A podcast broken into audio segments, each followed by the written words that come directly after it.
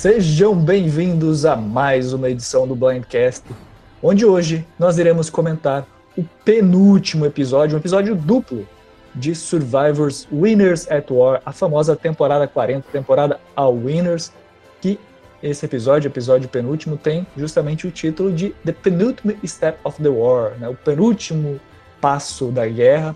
E para comentar esse episódio comigo, eu sou Felipe Bonomi, nós temos aqui Juan. Seja bem-vindo, Juan. Oi, gente, sou eu, Juan, diretamente do mundo da quarentena. Para tudo, porque nós temos um anúncio para você. Eu e o Juan estamos interrompendo esse blindcast para convidarmos você a se inscrever na segunda temporada do Survivor Zeitgeist, Survivor ZG. O que é o Survivor ZG? Você sabe o que é o Survivor ZG, Juan? Eu sei, é um jogo maravilhoso de Facebook que tá na segunda temporada e que vai ser tudo. Nessa semana nós estamos começando a segunda temporada do Survivor ZG, que é, como outras franquias, um Survivor virtual. E o que, que significa ZG? ZG significa Zeitgeist, que é uma palavra que simboliza espírito do seu tempo, numa tradução livre nada melhor do que para simbolizar esse tempo que nós estamos passando do que uma temporada temática chamada Together at Home, ou seja, né, juntos em casa. Um movimento que ficou muito famoso pelas lives, pelos shows, pelas streams que nós estamos tendo, que nós temos durante esse tempo de pandemia, e que nós vamos trazer esse conceito de ficarmos juntos em casa. Então você pode se inscrever. O link para o formulário de inscrição para o grupo do ZG vão estar aí na descrição desse podcast e você pode então se inscrever para participar desse jogo. Você não vai precisar sair de casa, toda a temporada está sendo planejada para você fazer todas as provas, todas as dinâmicas dentro de casa sem precisar sair de casa. Mais do que nunca, vença sozinho, dê um show. Dê um show com a gente no Survivor GG Together at Home. Um outro anúncio que acho que é importante nós fazermos, Juan, nós estamos nos planejando para a off-season de Survivor. Na verdade, nós estamos nos planejando para saber o que vai acontecer nesse segundo semestre, que provavelmente não teremos temporadas novas de Survivor. Então, nós estamos elaborando um questionário também para ouvirmos informações de vocês, ouvintes do Blindcast.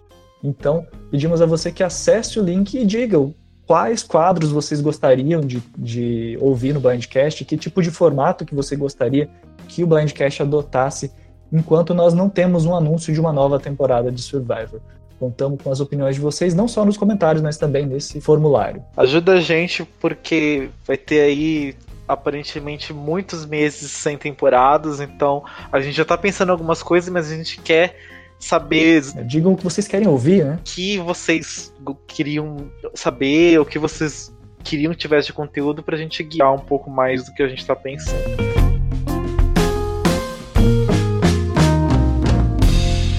Mas então, depois desses anúncios crocantíssimos, vamos começar a debater esse episódio, que foi um episódio relativamente longo e nós temos vários detalhezinhos, vários itens da nossa pauta para comentarmos a debater. Fazendo uma retrospectiva básica, né, na primeira parte nós não tivemos nenhuma citação da Edge of Extinction e quem dominou basicamente o número de confessionários foi o Tony, que teve cinco, seguido do Ben com quatro e da Denise, Sarah e Jeremy, que tiveram três. A Michelle teve só dois e o Nick teve só um confessionário nessa primeira parte do episódio, que foi até a eliminação do Jeremy. Foi um episódio de duas horas. É, o que, que você achou, pensando num todo desse episódio? Você gostou de como foi construído, do tempo que eles deram para cada narrativa? Como é que você, como é que foi a sua opinião, Juan? Ah, eu gostei, apesar que eu achei, eu não sei se foi um problema meu de que eu talvez não tivesse com com paciência para um episódio de uma hora e meia na hora, na hora que eu assisti. Mas eu teve algumas horas que eu achei um pouco lento demais. Não sei. Não sei se tinha uma necessidade de fazer. Sei lá, eu achei um pouco. Um pouco assim. Que eles revisitaram assim coisas que já foram faladas e e reforçando as mesmas coisas, sabe? Que a gente meio que já sabia, sendo que em outras situações a gente ficou sem saber outras coisas, sabe? Então, sei lá, eu achei que foi um pouco repetitivo, um pouco lento demais pro meu gosto. Eu assisti o episódio ao vivo, teve, foi um episódio de duas horas contando os comerciais, né? Quem baixou pegou um episódio de uma hora e meia. Mas a sensação de que eu tive, eu até comentei, brinquei com isso lá no tópico de comentários do episódio, falando para quem baixa, assim, era para ser um episódio de uma hora e meia, eles tinham uma hora de conteúdo, como não tem conteúdo fazer um episódio de, um, de 90 minutos, vamos tentar encher linguiça, porque não tem como fazer um episódio de 60 minutos, que seria o tempo é, de uma hora e meia, né? Do... Em outras palavras, eles tinham conteúdo para fazer um episódio e meio, mas eles queriam fazer dois, e daí eles expandiram para fazer dois e tomar todo o tempo de tela. É, realmente, eu achei que teve muita coisa assim, um pouco desnecessária, um pouco de coisa repetitiva, dando volta na mesma informação que a gente já tinha só que de outro ângulo, um ângulo que não acrescentava em nada. Então, assim, teve algumas horas que eu fiquei meio com pressa, assim, de que passasse logo. Igual eu tentando explicar a diferença entre o episódio de 40 minutos e de 90.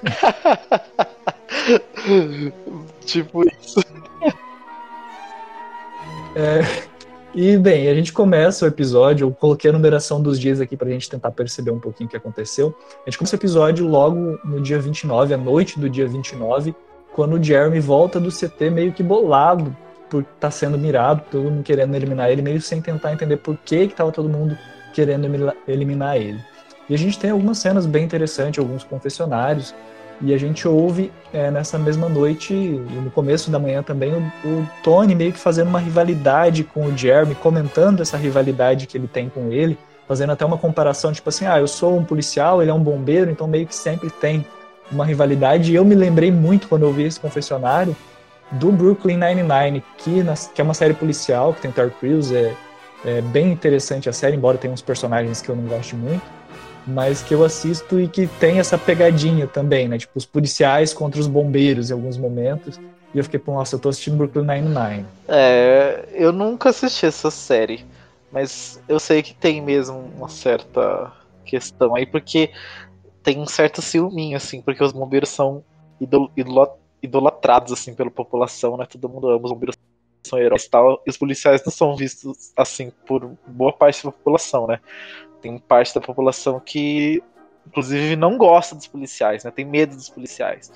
Então, eu sei que só nisso aí já tem uma certa uma certa rixinha, assim, porque os policiais se sentem é, assim, desvalorizados perto dos bombeiros, que eles também arriscam a vida deles, sabe? Pô, eu também arrisco minha vida e eles me odeiam. É que a gente tem várias visões, né? Nos Estados Unidos tem muito a valorização do militar, do exército, né?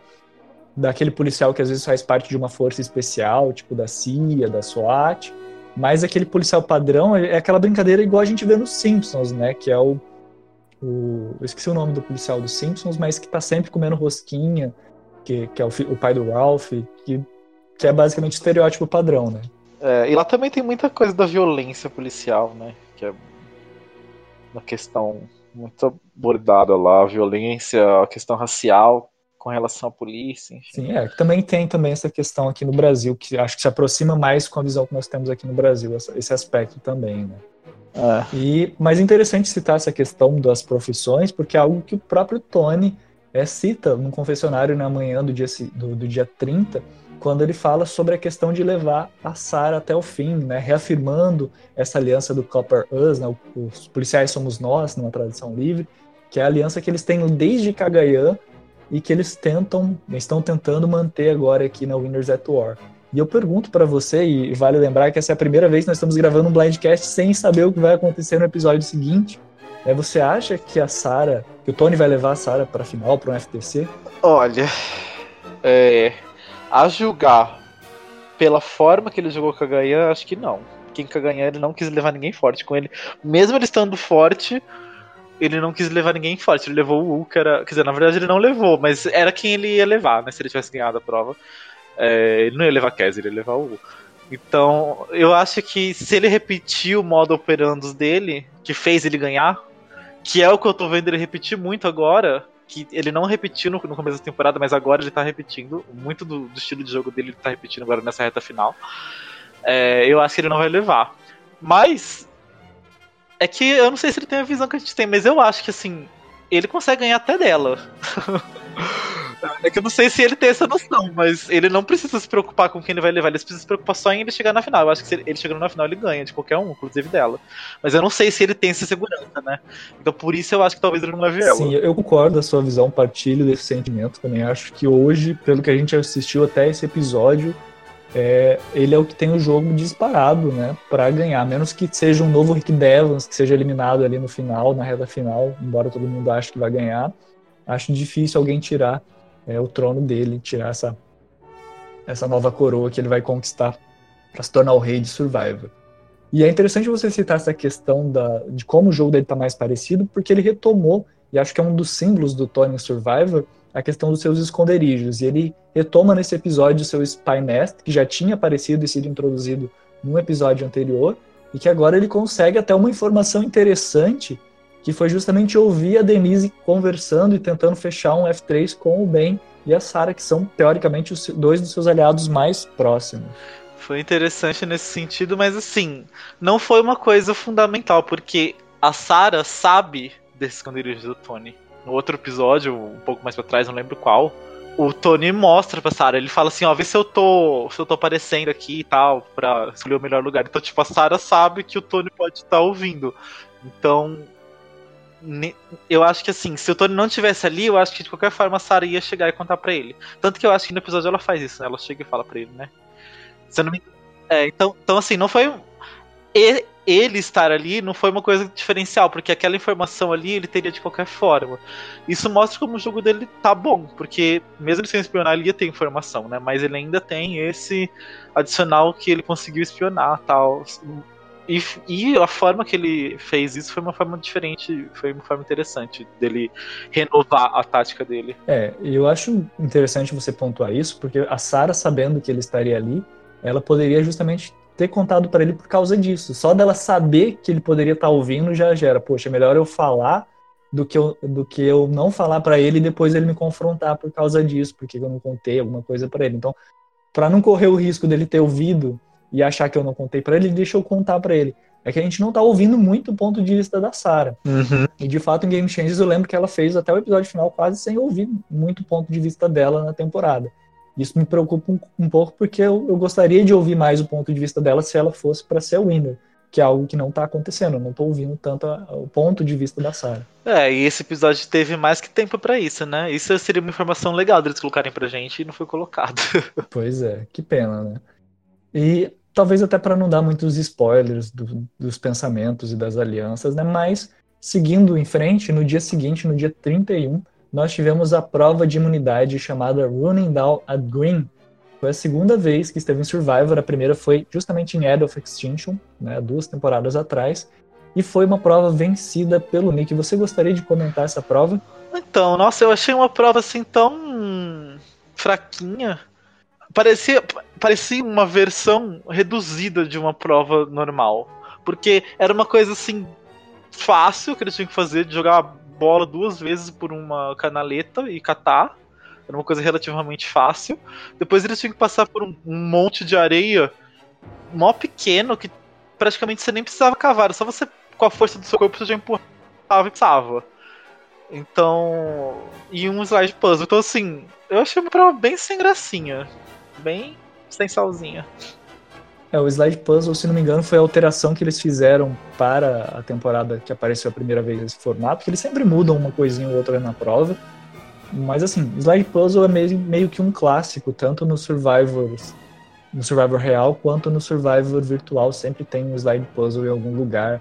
E assim, foi aquela coisa, quando eu vi a prova, eu falei assim, ah, é uma provinha meio tipo, ah, vamos colocar um Slide Puzzle, assim, fazer uma coisa mais básica e não ficar tomando tanto tempo ou fazendo uma coisa muito elaborada nessa prova.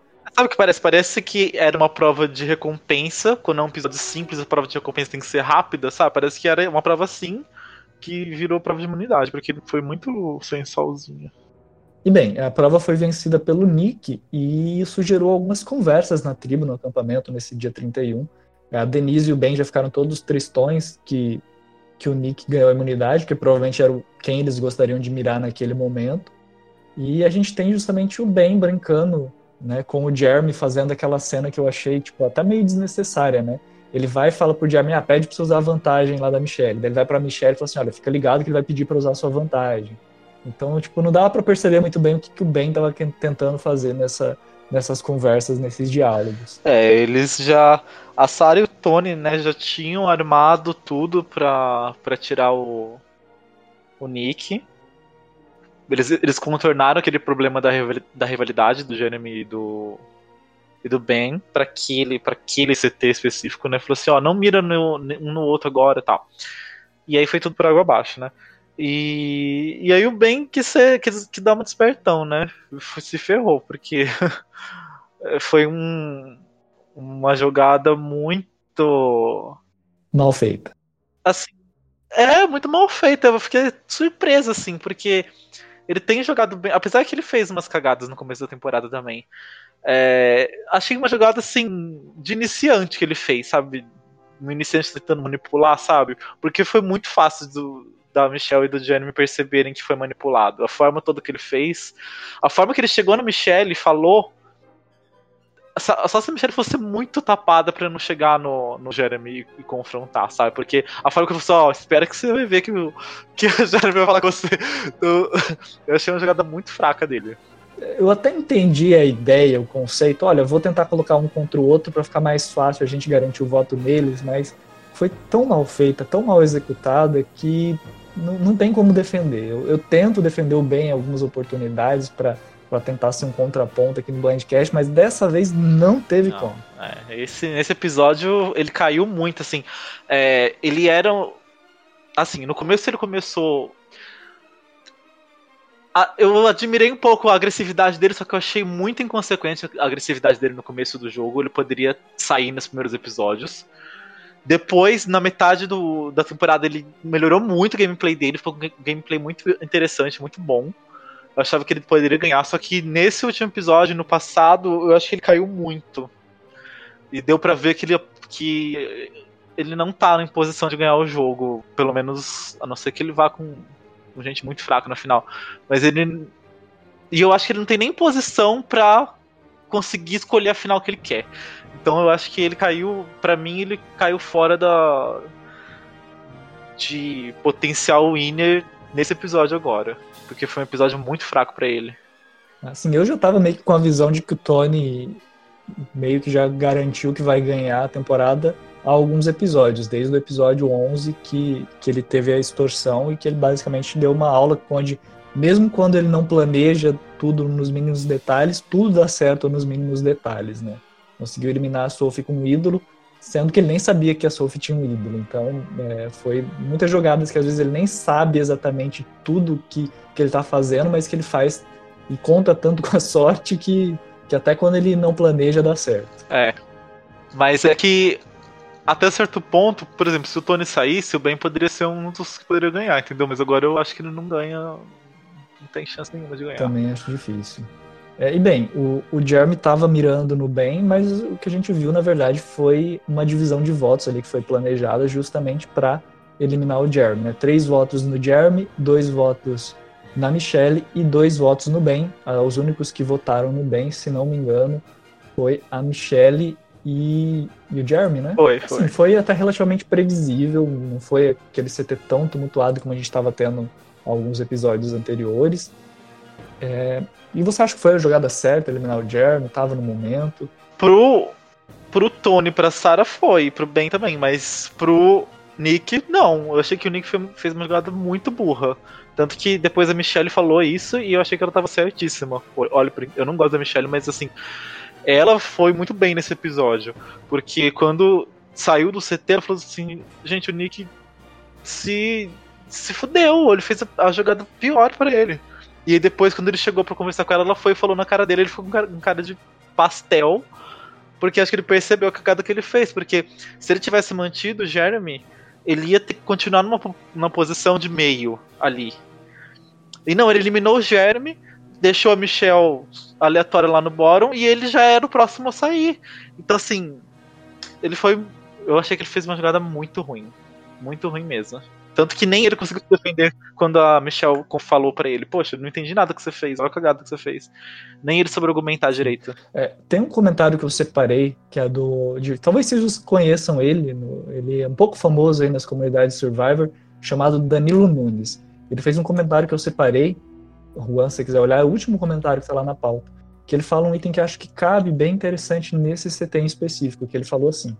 Agora virão fatos difíceis de digerir. O motivo de Tony estar dominando é nada mais, nada menos que o bem. Nesse episódio havia uma possibilidade grande de Jeremy, Michelle, Denise e Nick se juntarem para tirar Sarah ou Tony. Isso não aconteceu porque Denise e Ben são um F2, ou pelo menos são muito próximos. Vide a cena do Idol Fight da Denise e da Michelle falando isso para o Nick. Então, da perspectiva da Denise, existe a possibilidade de ir para a final com Ben, Sarah e Nick. Além disso, o Ben tem uma aliança forte com a Sarah, que fez o Nick sair e a Denise ficar no jogo, ao contrário do que o próprio Tony desejava. Obviamente existem outros fatores, porém acho que estão muito, é, porém acho que muitos estão deixando de perceber o impacto do Ben na temporada. Vale citar, obviamente, que Tony e Sarah se escoram um pouco na Primade, né, no, no, nas alianças feitas antes do jogo.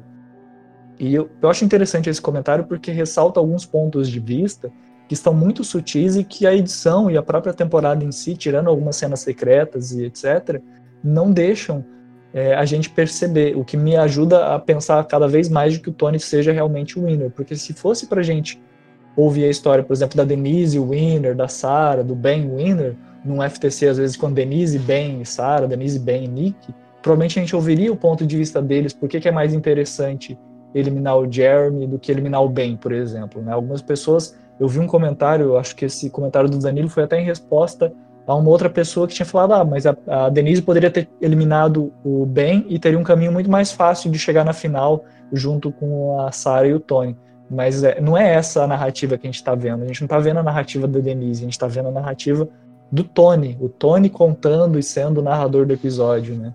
É, foi outra coisa também, que um episódio que teve cheio de um monte de injeção de linguiça não mostrou essa relação da, da Denise e do Ben.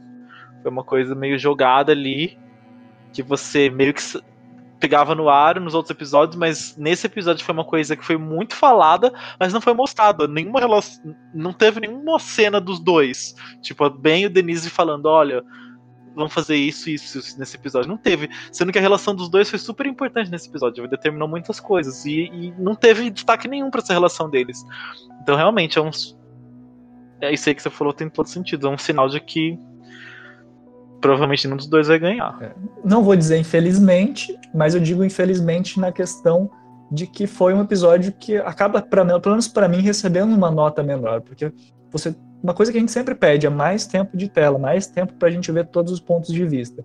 E quando a gente tem uma oportunidade de ter mais pontos de vista, de ouvir mais opiniões, ouvir mais o, o porquê que tal jogador fez alguma jogada, eles não aproveitam da melhor maneira possível. Isso é algo, para mim, mesmo gostando do episódio, faz ele ter uma, uma nota um pouquinho menor. Sim, porque tempo não faltou, né? Eram só seis pessoas. Então dava para você mostrar mais a fundo o pensamento de todos eles, sabe? Não é o começo da temporada que tem, sei lá, 10 pessoas, 18 pessoas no CT. É, então dava para você explorar isso e eu acho que não, não foi explorado. Ficou muito só no foco do, do Tony, do Tony, do Tony e, e o resto meio no escuro.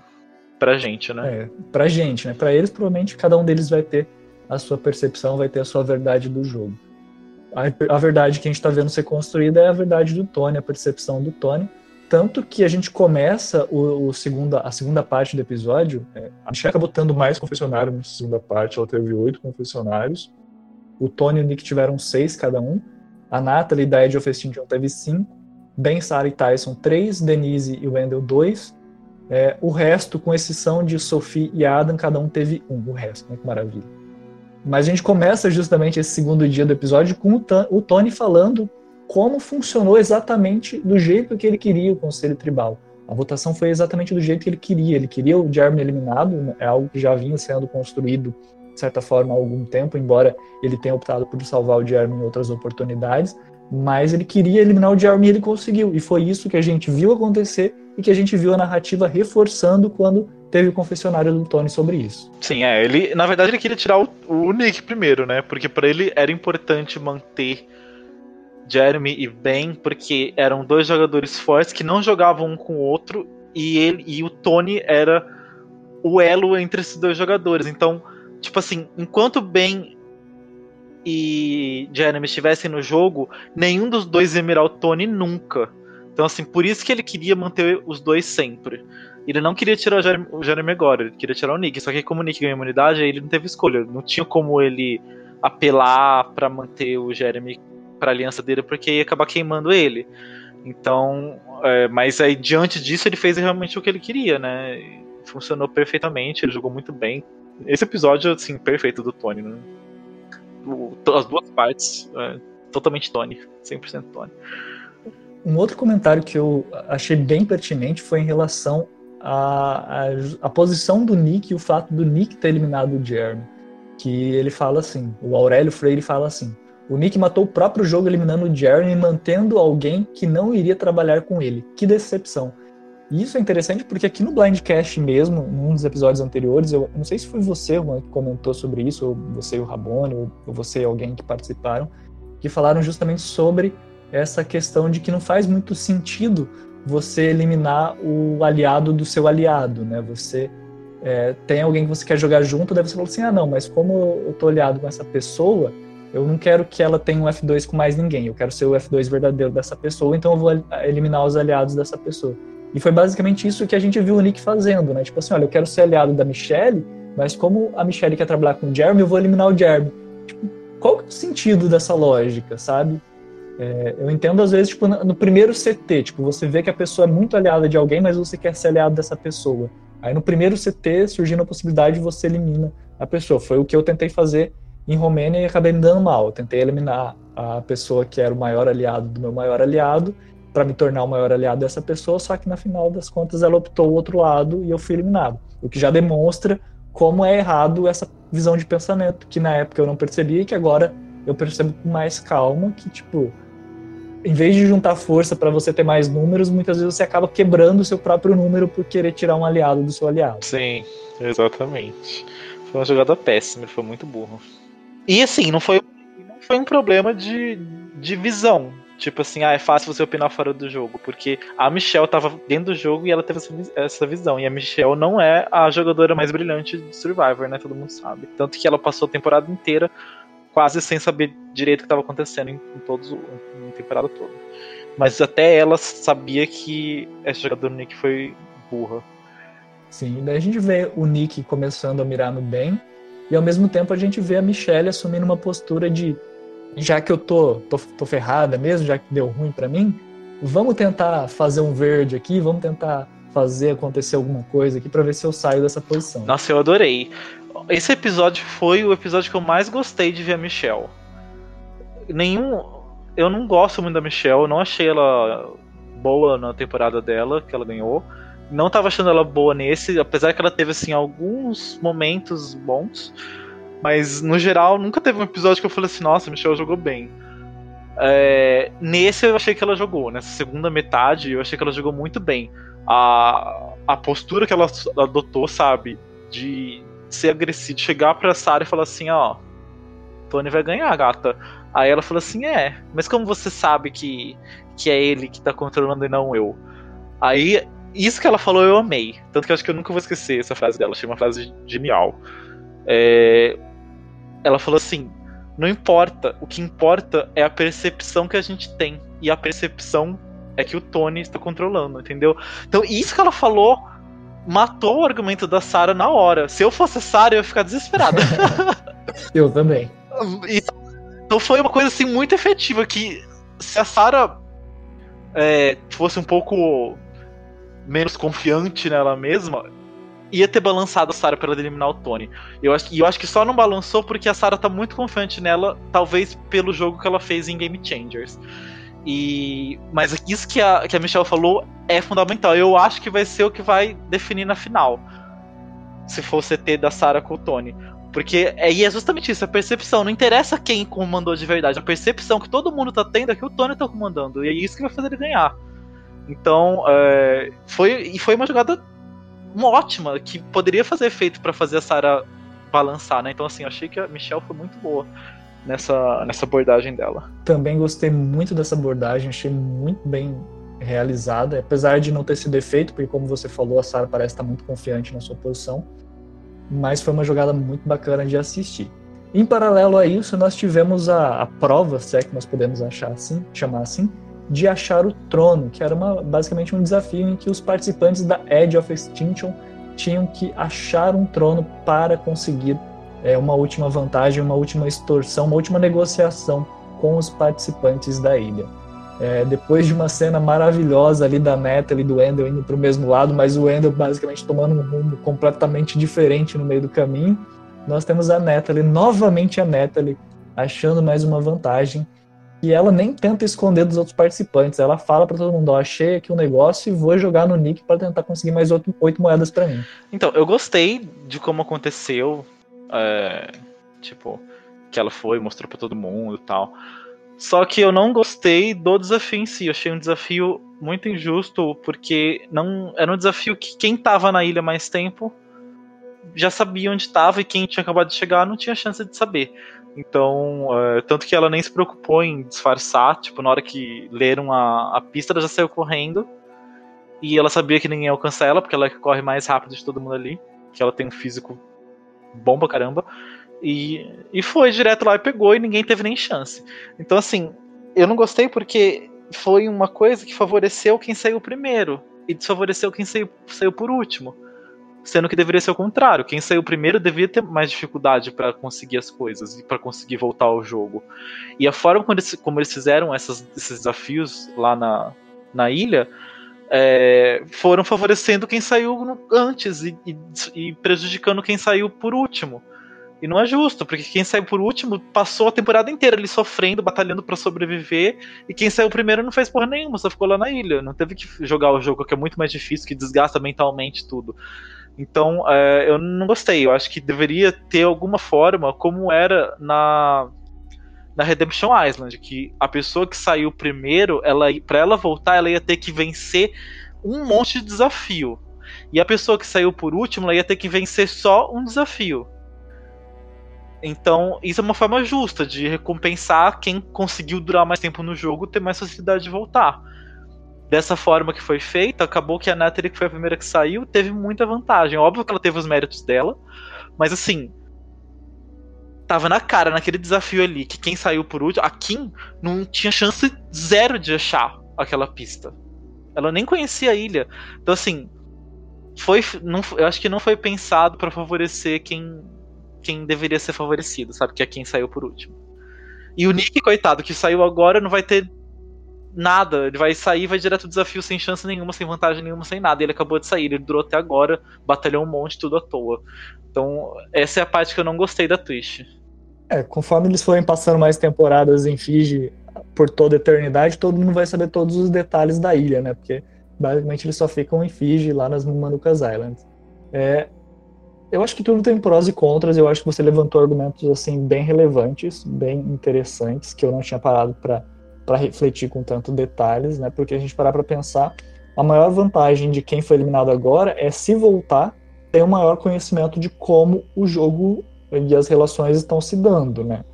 Só que ao mesmo tempo, quem é, foi eliminado primeiro, mesmo que consiga voltar mais facilmente, é, não vai ter toda essa vantagem de conhecer mais detalhes, não ter tido tanta convivência com quem está lá para saber exatamente o que precisa fazer para conseguir chegar até a final.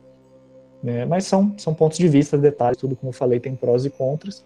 E o que eu acho que a gente pode debater um pouquinho é se fez sentido tanto ela tentar vender para o Nick, para mim, que sabia a quantidade de moedas que ele tinha, fazia sentido, porque era o que mais tinha chance de, de comprar mesmo de fato. E também questionar se o Nick foi inteligente de jogar essa desvantagem que ele comprou no bem. Tá, eu achei que fez sentido sim apesar que é, talvez dar essa vantagem para quem está na maioria seja mais é, atrativo para aquela pessoa que está na, na, maioria, porque a pessoa que está na maioria tá louco para fazer com que o alvo dela não participe da prova, para garantir que o plano dela vai funcionar. É, mas é uma vantagem que naquela altura do jogo seria interessante para qualquer um. Então, eu não escolheria o Nick, eu escolheria o Tony ou a Sarah, mas não, deixa, não deixou de ser útil também dar pro Nick. Só que eu achei a jogada do Nick muito fraca.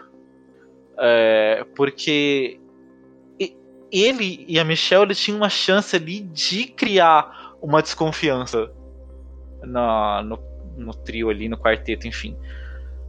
E eles deram pro Tony. Quer dizer, deram, deram desvantagem pro Ben. Que não era. Porque assim, o objetivo deles não tinha que ser eliminar alguém para eles ganharem a prova. O objetivo deles tinha que ser usar aquilo lá para causar uma desconfiança entre eles para criar uma rachadura e eles conseguirem virar o jogo. Porque não adiantava de nada. Tanto que não adiantou, porque a Michelle ganhou e o Nick saiu. E aí a Michelle tá sozinha agora. Não, não virou nada. E eles foram escolher o Ben, que, tipo, o Ben, ele sabe que. Por exemplo, no CT ele falou assim: ah, pode ter sido alguém da Edge. Da, da Ed. Então ele já deve estar tá achando que foi o Jeremy que deu a desvantagem, entendeu? Então aí não criou uma paranoia. Se ele tivesse dado pra, pra Sarah ou pro Tony, porque assim, e a Michelle que tinha que ter tido esse, esse coisa, porque na hora que a Michelle falou aquilo pra Sarah, ela plantou sementinha na cabeça da Sarah. E ela tinha que ter jogado com essa semente, ela tinha que ter jogado essa vantagem como um regadorzinho para aquela semente na cabeça da Sarah. Então, ou dá desvantagem para Sarah ou dá desvantagem pro Tony. Porque se ela desse pro Tony, o Tony ia pensar: putz, será que a Sarah caiu na conversa da Michelle? E ela vai querer me tirar agora? Ou, enfim, ou, ou ele poderia ficar paranoico com qualquer um, porque o Tony sabe que ele tá numa posição. Que depois, agora que o, que o Jeremy saiu, ele tá numa posição que ele é o mais forte assim do jogo. Então ele tá bem paranoico. Então, dar essa desvantagem pro Tony ia criar uma paranoia muito grande na cabeça dele que poderia fazer ele fazer uma jogada contra a Sarah, por exemplo, contra o Ben. E o Tony é um jogador que faz isso. O Tony é um jogador que não tem medo de fazer a jogada que ele tiver que fazer. Se ele achar que ele vai ser traído, ele vai lá e tira a pessoa mesmo. Então, se eu fosse a Michelle, eu ia ter jogado pro Tony. Ou então pra Sarah. Pra a Sarah tomar a coisa e falar assim: putz, meu, eu tô só me ferrando. Tô aliado com o Tony e o Tony tá no controle do jogo todo. E deram desvantagem para mim. E o Tony tá lá lindo, maravilhoso e ninguém tá mirando nele.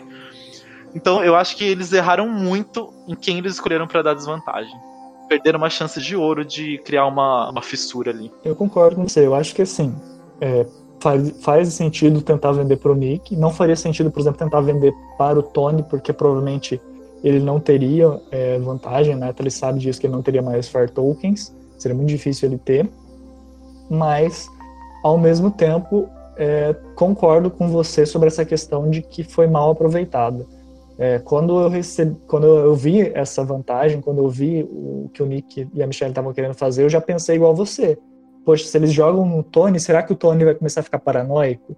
Será que o Tony vai, vai achar que alguém dos aliados dele está tentando prejudicar ele para dar um blindside nele? É, será que a Sarah talvez não pense a mesma coisa? Né? Eu, a minha esperança era de que talvez o Ben ficasse paranoico e, e se queimasse e acabasse se tornando é o alvo, mas a verdade foi que o Ben até se, se levou de uma levou de uma maneira bem tranquila, né? Sim, é, porque não era tipo, o Ben ele já é uma pessoa que ninguém confia. Então, ele tomar essa, essa punição e ficar paranoico não ia fazer muita diferença. Ele tinha que ter agora se ele, ele dá pra, pra Sarah ou pro, pro Tony, eles podiam pensar que foi o, o Ben que deu, entendeu? Enfim, eu acho que eles jogaram muito mal. Eles não enxergaram, tipo, eles enxergaram muito raso a, a vantagem. Eles viram assim, ah, é uma chance de a gente ganhar a imunidade. Eles não pensaram que aquilo era um instrumento que eles podiam usar para mexer com o jogo. Eles foram muito rasos na estratégia deles. Eu até acho que se a Michelle não tivesse ganhado a imunidade, se outra pessoa tivesse ganhado a imunidade, por exemplo, o Ben, eu acho que seria muito mais fácil do Nick perceber o ovo que ele estava tendo que o contrário. Porque vamos até passar já para a parte do acampamento, né? Que o Nick ficou felizão que a Michelle está imune e a Denise começa a agir, fazer todo um teatrinho como se ela fosse o próximo alvo, como se ela soubesse que ela é a próxima eliminada e fazer todo esse drama. no CT a gente vê que parece que o Nick realmente comprou essa ideia de que, de, que a Denise é o alvo. Olha, já que como a gente não consegue eliminar a Michelle porque a Michelle está imune, então vamos eliminar a Denise.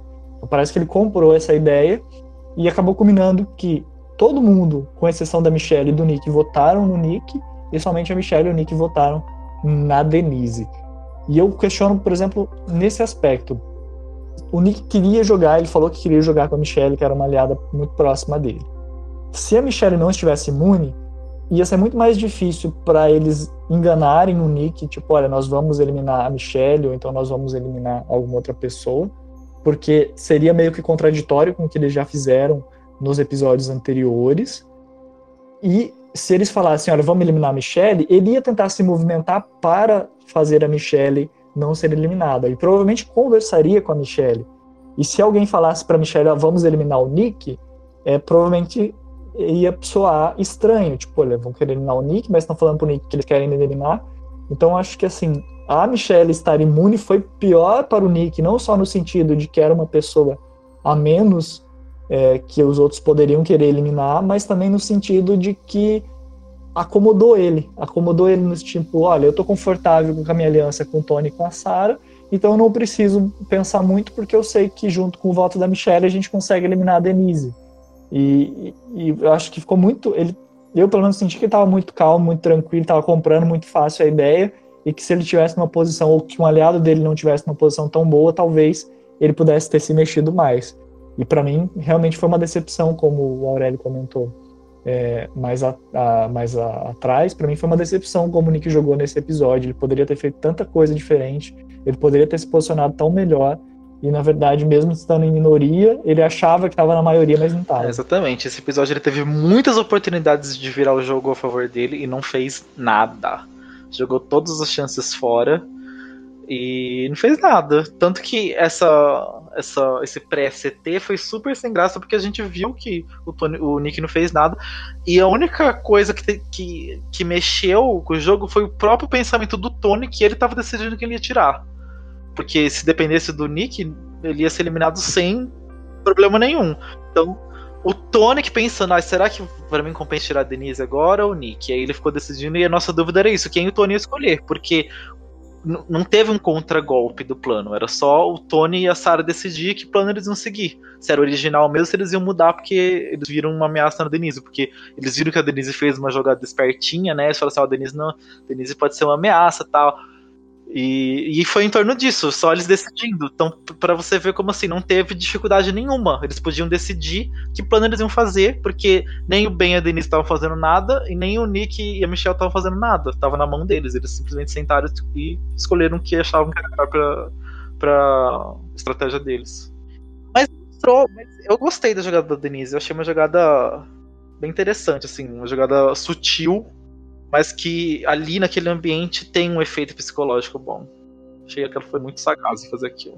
Sim, é, eu achei que foi assim o timing muito bem colocado, um timing muito bom de realizar é, esse movimento.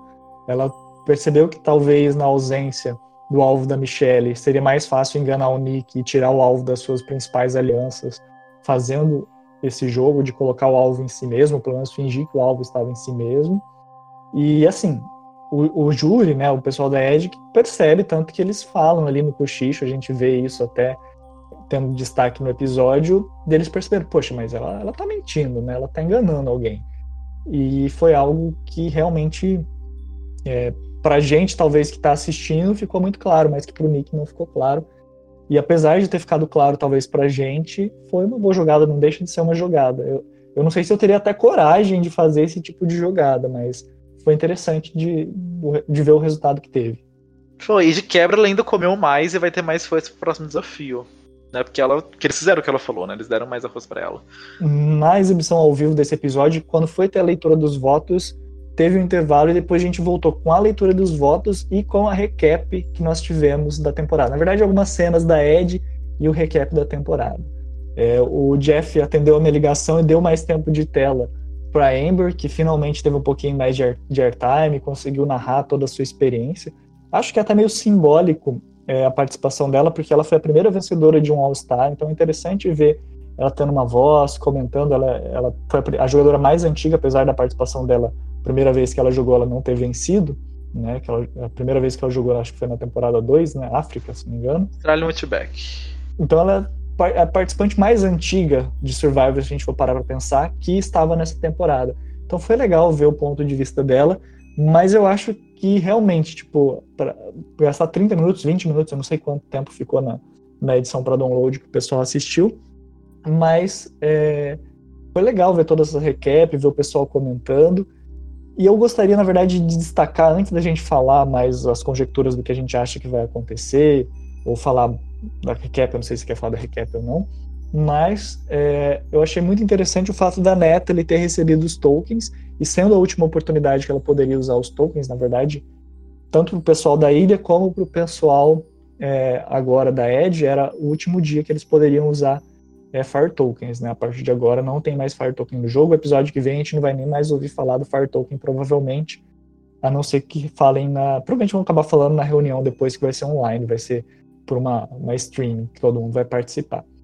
Mas é, o João Vitor Shimchak, eu não sei se é assim que se pronuncia o sobrenome dele, ele ressaltou um, uma questão bem interessante, né? A Natalie, ele falou assim, Natalie, a Parvari te ajudou umas três vezes, você nem para dar um ídolo para ela, porque a Natalie não só tem ídolo de imunidade que vai valer se ela entrar no jogo, o Rob também tem um, né, do, da primeira vez, da primeira prova, da primeira vez que ele gastou, mas a Natalie tinha tanta moeda que ela conseguiu comprar as vantagens para a prova, que vai ser exibida no próximo episódio, conseguiu comprar ídolo para ela, conseguiu comprar ídolo para o Tyson, e não comprou ídolo para Parvari, que foi a pessoa que mais ajudou ela em toda a Ed. É, não fez muito sentido. Eu não tinha nem pensado nisso na hora. Que ela não. Ela deveria ter dado pra Party, né? Que foi tipo uma aliada dela ali na ilha. O Danilo, ele comentou algo comigo que eu achei que é até, até peculiar, assim, da gente refletir. Parece que a Parvari meio que desistiu. Meio que aceitou que ela não tem chance de voltar e daí, mesmo lá na vantagem que elas venderam para o Tony, ou em outras situações, ela nem ficou tentando, ah, divide as Fire Tokens comigo, eu te ajudei, ou nada do tipo. A gente não vê muito ponto de vista da Parvari. Então, é, ficou meio que esse sentimento de que eu não tinha esse sentimento, mas depois que o Danilo me apontou isso conversando, eu fiquei refletindo e realmente, de fato, parece que a Parvari não tá jogando para voltar. Eu também não tinha pensado nisso, mas faz sentido. E destaque pro jogo do Tyson, né? Que para mim foi uma, uma surpresa e mostra que ele tava jogando ali na, na ilha também. E fez por merecer. Ganhou um ídolo, se ele voltar, ele ganhou um ídolo aí no puro social dele na ilha. Você quer comentar mais alguma coisa desse episódio ou podemos partir para nossas especulações? Só fazer um comentário sobre o fim da, da Twitch das Fire Tokens. Eu achei um pouco decepcionante. Eu esperava as Fire Tokens tivesse é, um efeito maior para quem estivesse dentro do jogo. Eu achei que, por exemplo, é, tá, quem tava na Edge ia usar as Fire Tokens agora e voltar.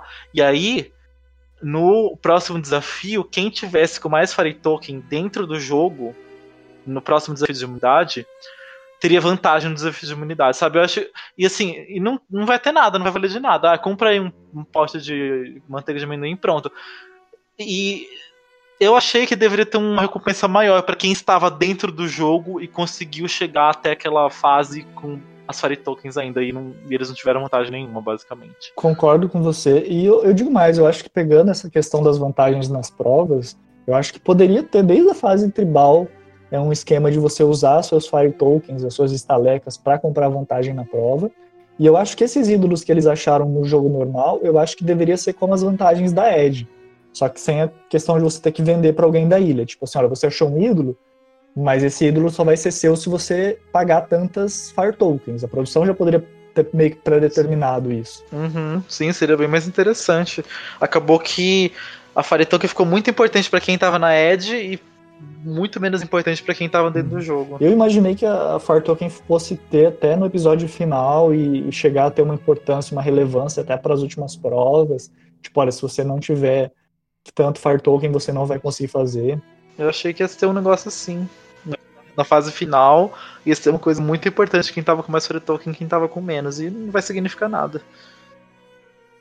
Acho que foi uma oportunidade perdida aí da, da produção de fazer uma coisa interessante com essa twist. Pois é, infelizmente. Mas então vamos para essa parte de especulações.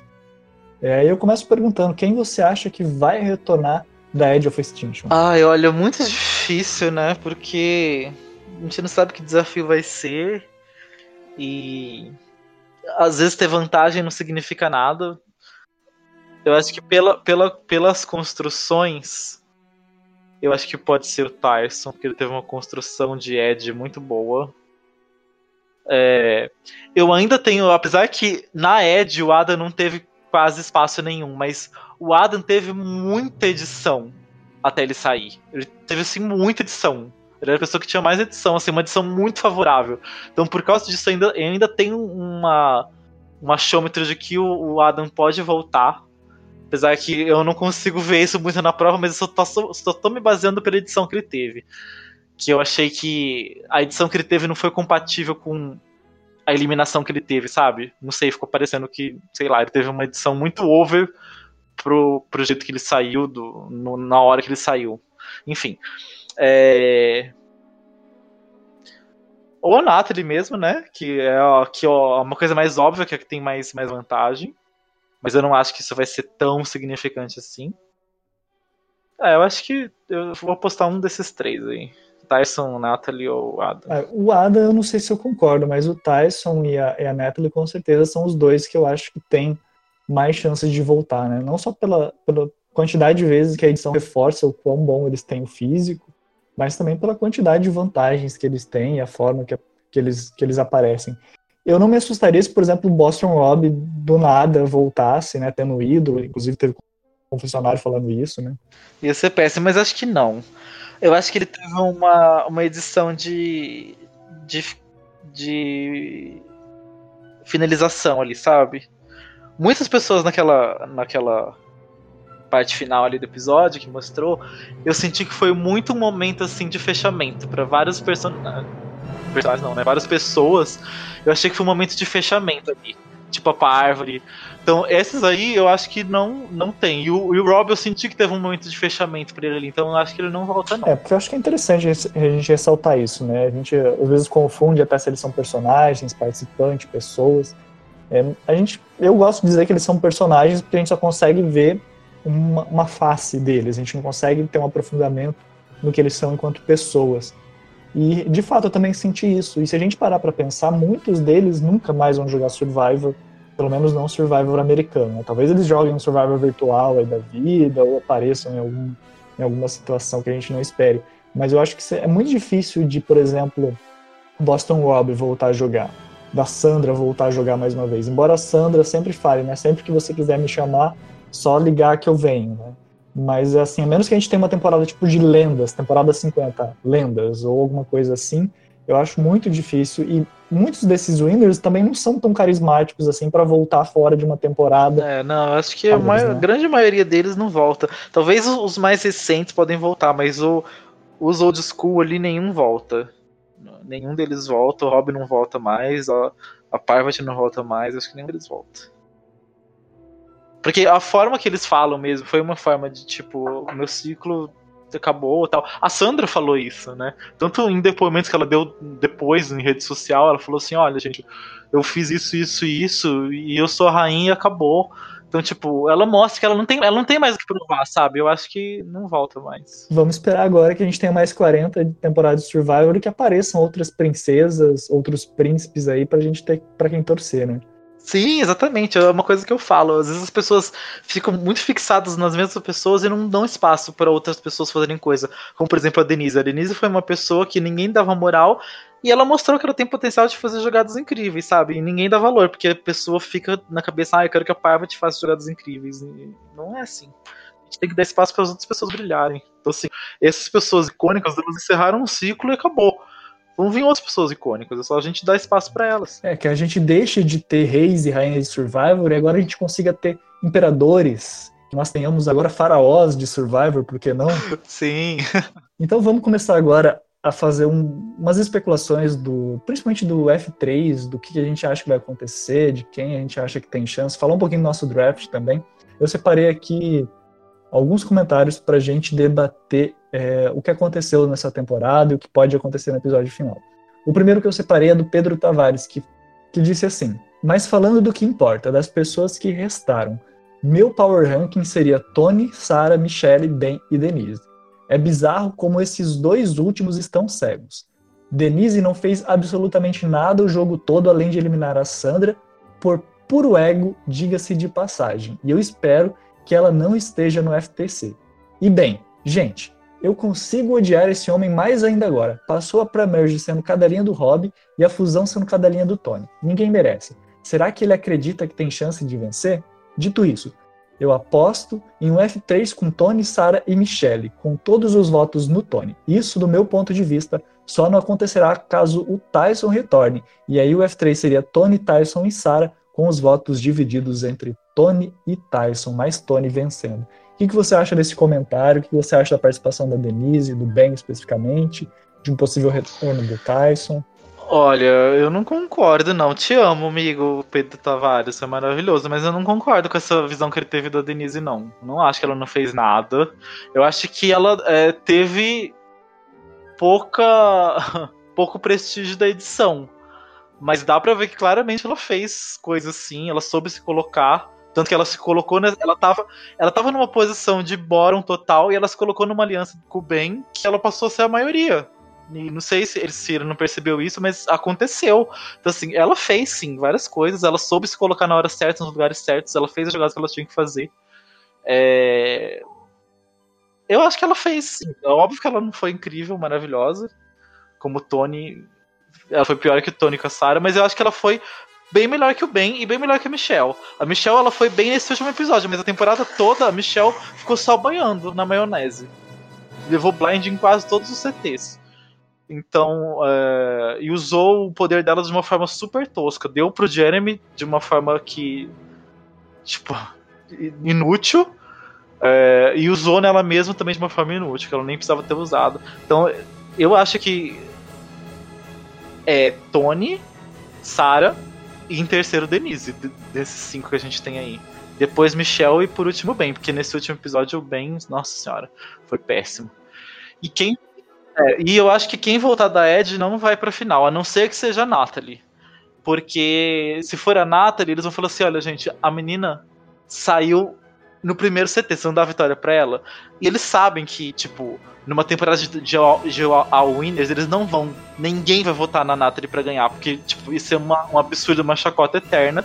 Numa temporada de All Winners eles dão o prêmio pra menina que saiu na, na primeira votação, sabe? Então, tipo, eu acho que isso poderia fazer eles deixarem a Natalie chegar na final, porque falou assim, pô, ninguém vai votar na menina, ela saiu no primeiro CT. Então, é, agora se for Tyson, qualquer outra pessoa não chega.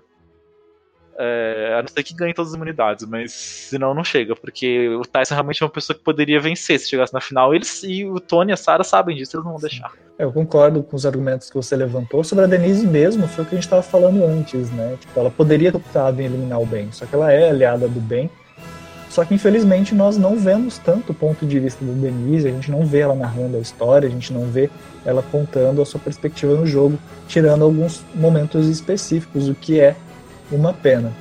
O que me chama a atenção, que eu questiono aqui você, é você acha que existe alguma possibilidade do Tony ganhar com todos os votos? Lembrando que ele não recebeu nenhum voto para ser eliminado até agora. Ele poderia ser o segundo winner a ter um jogo perfeito, sem receber jogos para ser eliminado e receber é, receber votos para ser eliminado e, e, recebendo todos os votos para ganhar a temporada. É, não, eu acho que é muito difícil, depende de como ele for para final. Se ele for com a Sarah, eu acho que não vai ser unânime, porque a Sophie com certeza vota na Sarah e não no Tony. É, agora, se ele for com o Ben, aí vai ser unânime. Se ele for é, com Ben e Michelle, pode ser que seja unânime também. Se ele for com Ben, Denise talvez seja unânime também. Não sei, é porque a Denise fala bem também no, no CT. Mas eu acho que não. Acho que só se ele for com Michel e Ben. Ou se ele for com Natalie e Ben, sei lá. Acho que ele só ganha no anime do Ben, basicamente. E talvez a Michelle. É, falando da Michelle e também dos personagens que estão com chance na final, eu separei três comentários. É, vamos ler o, um é mais curto, mas dois são um parágrafo mais ou menos que eu separei para nós debatermos. O primeiro é do Rodrigo Vieira, que diz assim: Tem cinco pessoas no jogo e uma está claramente dominando as outras e teve um jogo muito superior. Falar sobre Michelle não é forçar ela, mas ver um outro ângulo, e principalmente de oposição, já que sobra três CTs ainda pela frente, onde na qual o Tony pode ser derrubado. A gente sabe muito bem o que aconteceu na Season 38 e todo mundo ficou chocado. Se a Michelle cair com a Sarah e Tony, certeza que ela vai ser massacrada na final. E acho que nenhum fã dela nesse momento ia conseguir defender uma vitória dela nesse caso. Mas, se ela conseguir ser oposição dele, ela tem uma chance sim. Sim, também concordo que a edição não mostrou nenhum indício de queda ou algo assim. Então, provavelmente já estamos prevendo o final com Tony vencendo. Mas no fim da conta, se trata de torcida, porque quando é a Kim contra o Tony, todo mundo aqui tava que mulher, que visão de jogo incrível e maravilhoso. E quando a Michelle é ah, que chacota.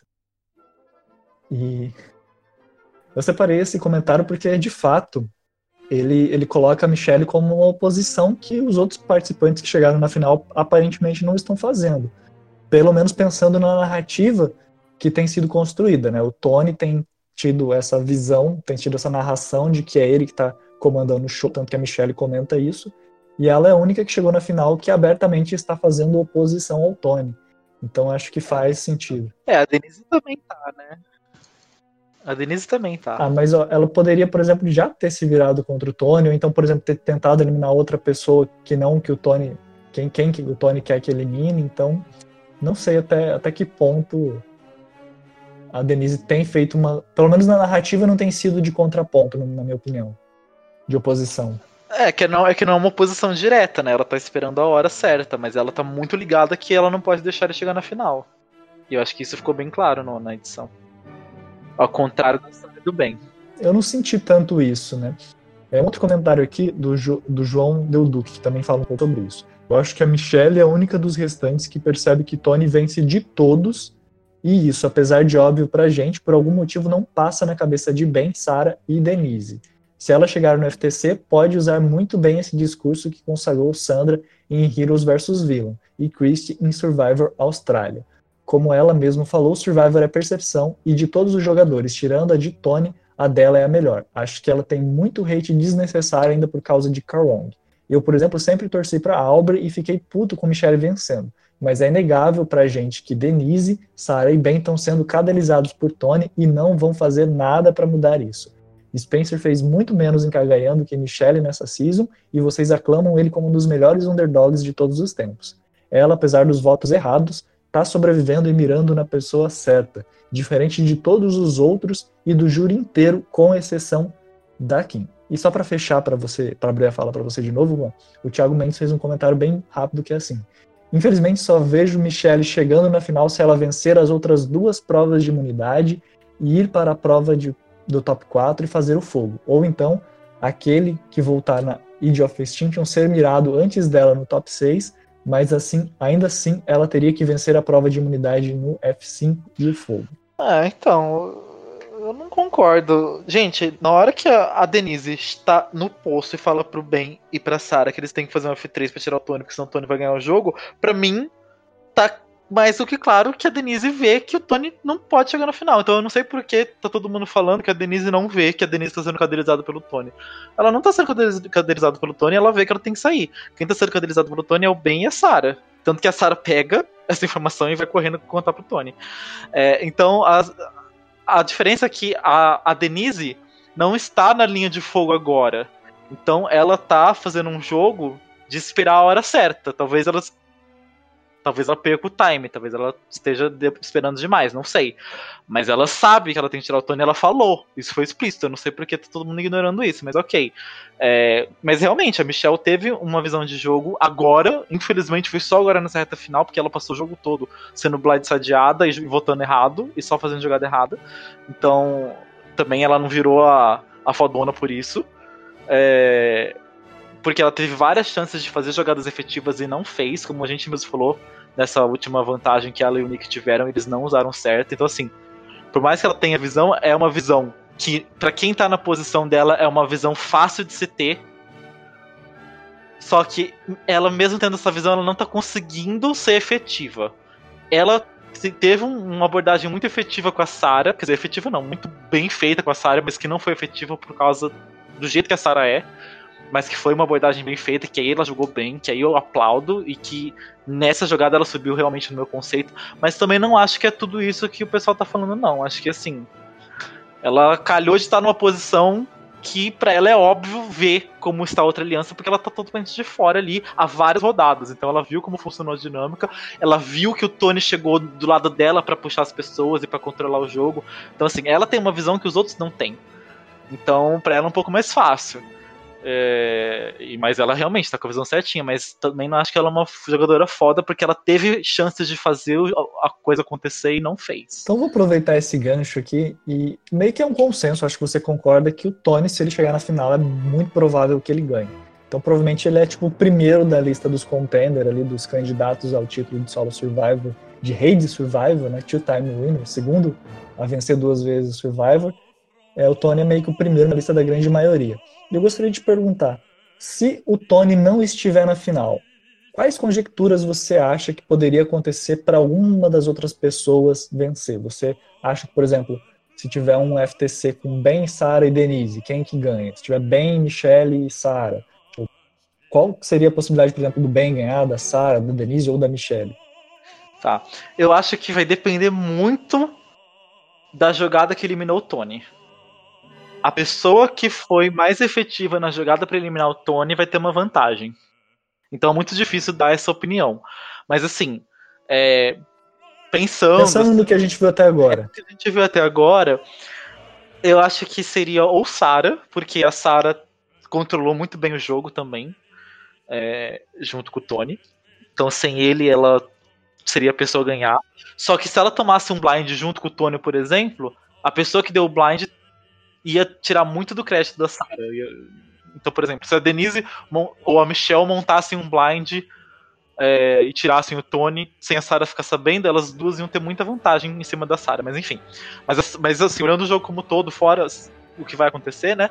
É, seria a Sarah. É, a Michelle, dependendo do que ela fizer, pelo, pela coisa de underdog que ela teve e tal, ela pode. Isso às vezes afeta o júri, apesar que eu acho que numa temporada de All Winners, eu acho que o gameplay vai falar mais alto do que a história de Underdog. Então eu acho que ela só teria chance se ela fizer um gameplay muito forte nessa reta final. Por exemplo, se ela ganhar duas imunidades, ela não ganha. Tipo, se ela ganhar todas as imunidades e chegar na, FTC, ela não ganha. Porque eu acho que o, por ser uma temporada de All Winners, um, um júri só de Winners, eu acho que eles não vão dar a vitória para quem teve uma história de underdog, eles vão dar a vitória para quem jogou mesmo. É, então eu acredito que a Sarah tem mais chance, depois a Michelle ou a Denise, mas dependendo muito do que elas fizerem nessa reta final. E eu acho que o que tem menos chance é o Ben. É, eu não tenho nada a adicionar porque você fez uma análise que eu concordo exatamente com, com o que você está falando.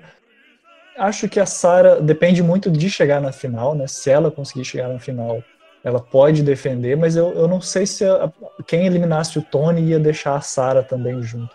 Acho que é muito mais fácil o Tony é, deixar a Sarah ser eliminada antes dele. Lembrando que, assim, se não me engano, os ídolos podem ser usados até o F5. A gente vai ter mais um F6, que vai ter alguém que vai voltar para fazer um novo F6, e depois a gente vai ter um F5, né? então a gente vai ter mais duas eliminações e uma eliminação, mais uma prova antes do, do F4, que vai definir quem que vai escolher quem vai para a final, junto com ele e deixar os outros irem para a prova do fogo. Então a gente vai ter pelo menos mais três conselhos tribais. E eu concordo, acho que a Michelle, mesmo que ela ganhe todas as imunidades, é muito difícil dela ter um argumento, né? A menos que ela faça alguma jogada junto com isso. Olha, eu fiquei imune, usei o ídolo em alguém, ou então fiquei imune e, e fiz uma jogada para eliminar o Tony. Tipo, a menos que ela tem que fazer uma jogada decisiva nesse fim, senão não tem chance nenhuma. De realmente oposição efetiva, né? Porque não adianta você se opor a algo e você não conseguir realizar a sua jogada. Uhum. Então eu acho que assim, eu ficaria na dúvida entre Sara e Denise, mas para mim é Tony primeiro, Sara e Denise ali em segundo e terceiro, talvez um pouco empatada, dependendo de como as coisas acontecem, aconteçam. E daí a Michelle por último Ben, eu acho que o Ben vencer é muito muito difícil. E, e do pessoal da Ed, se alguém voltar, eu até já puxo essa pergunta para você também. É, eu não vejo assim ninguém que tenha uma edição muito parecida com a do Chris, assim. Tipo, acho que a mais parecida com a do Chris é a da é da Netri, mas está muito mais ligada com as vantagens e com tudo que ela fez na Edic do que de fato tá contando a história dela como participante, como jogadora. É, então eu fico nessa dúvida se tem alguém que tem edição para vir da Edic e vencer a temporada. Ah, eu acho que a única pessoa que teria respeito para ser bancado como winner dessa temporada, mesmo tendo sido eliminado, é o Tyson. O, o, o resto. Ou tipo, o Nick se voltar, porque tipo, ele foi eliminado e voltou. Mas o resto, quem ficou muito tempo como eliminado, eles não vão dar a vitória, porque é uma temporada de all-in, você não pode dar vitória pra alguém que ficou a maior parte do jogo fora do jogo. É, seria um absurdo. Acho que todos eles têm noção disso. Todos eles respeitam muito o jogo, valorizam muito o gameplay, então acho que eles não fariam isso. Se fosse uma temporada regular, talvez, mas essa específica, acho que não. É, finalizando a última vez que nós vamos, penúltima vez que nós vamos falar disso aqui, mas é, Jeremy Nick era um do time Rabone que finalmente perdeu dois participantes no seu draft. Agora ele chega na final com Sara e Denise. Eu chego com Tony Ben e o Danilo chega com a Michelle e o, as outras pessoas chegam com seus respectivos participantes na Ed, mas com chance de deles retornarem, né? Lembrando que o meu time era Amber Parvari Tony Ben. O time do Juan, que está aqui conosco, era Kim, Dani, Endel, Wendell e Adam. O time da Bia era Natalie, o Rob e Sandra, que já quitou, não tem mais chance de voltar.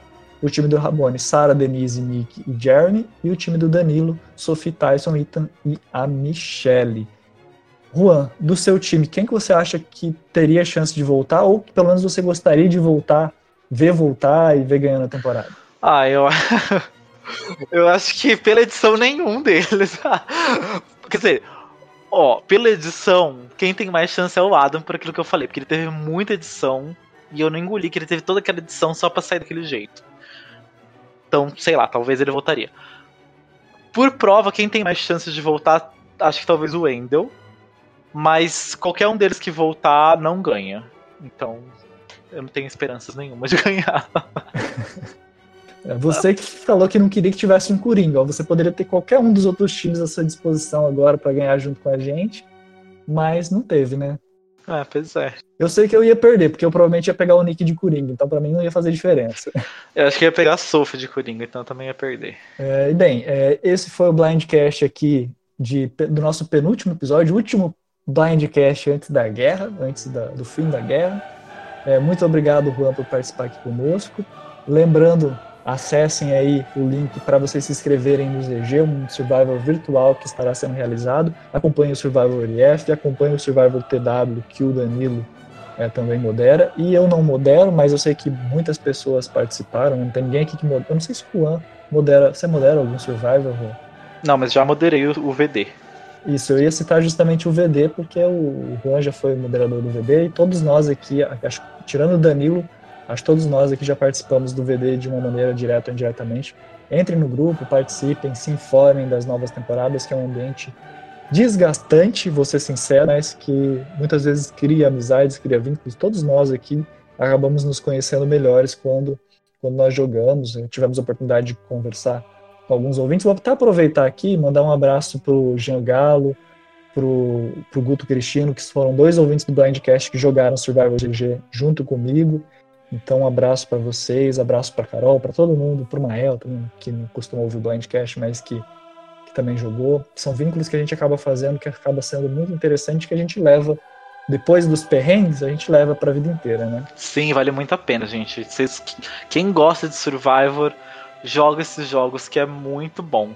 Primeiro que você sente na pele aquela, aquela emoção de survival, você fazer estratégia, ver se vai dar certo, você tomar um blind, você dá um blind, você sente um pouquinho daquele gostinho que é muito gostoso. E, e você conhece pessoas que gostam daquilo que você gosta, você cria amizades, você conhece pessoas que são parecidas com você. Tipo, é como se você encontrasse seu lugarzinho no mundo. É muito gostoso. Participem, que é muito divertido, vale muito a pena. E também aproveitem para preencher o nosso formulário com dúvidas, sugestões para o Blindcast sem Survivor, né? Porque nós vamos ter que continuar fazendo conteúdo. Continuar não, né? Provavelmente a gente vai ter um tempinho aí de folga, de férias, mas a gente vai querer continuar participando, fazendo Blindcast para vocês. A gente quer ouvir a sua opinião sobre os quadros, se vocês querem ouvir mais Blind Speed, se vocês querem ouvir mais Fake FTC dos jogos, se vocês querem ouvir é, algum outro tipo de formato, de sugestões de temporadas, sugestões de twists, é, enfim, o que vocês quiserem ouvir, vocês deixem aí nos comentários, deixem aí nos formulários, que nós vamos nos planejar para continuar fazendo o Blindcast, mesmo sem ter novas temporadas de Survivor. Comentar mais alguma coisa do episódio, da temporada, do Blindcast, fazer propaganda, divulgar o seu Instagram, o seu Twitter, o seu Facebook, fique à vontade, Juan. Ah, não quero divulgar nada não, porque eu sou uma pessoa reservada. Mas a dizer que, que eu tô ansioso para saber como é que vai terminar essa temporada, apesar que eu acho que tá muito na cara que o Tony vai ganhar. E, é, e sinceramente é o que eu acho que é o mais merecido, que me deixaria mais satisfeito seria o Tony ganhar. É, ainda mais por, por, essa temporada ser a temporada que é, eu acho que ela merece ter um winner muito forte, muito bom, e eu acho que o Tony é a pessoa que melhor se encaixa nisso. É, e é isso, e preocupado, né, que quanto tempo ficaremos sem Survivor? Já pensando nessa abstinência, como é que eu vou sobreviver? Também não sei como eu vou sobreviver, mas eu quero continuar com o Blindcast. Para vocês que gostam de curiosidades, a gente fez um levantamento completo de todos os Blindcasts. É, a gente não divulgou isso, mas eu vou falar aqui para vocês. Esse foi o Blindcast de número 128. O próximo Blindcast será o 129 e a partir do 130 nós começaremos a off-season de Survivor, que a gente ainda não sabe como é que vai ser, quando vai ser, o que, que vai acontecer, mas será a nossa temporada e esperamos contar com vocês nessa nova temporada do Blindcast. Um grande abraço a todos e até lá. Tchau, tchau. Tchau, tchau, galera.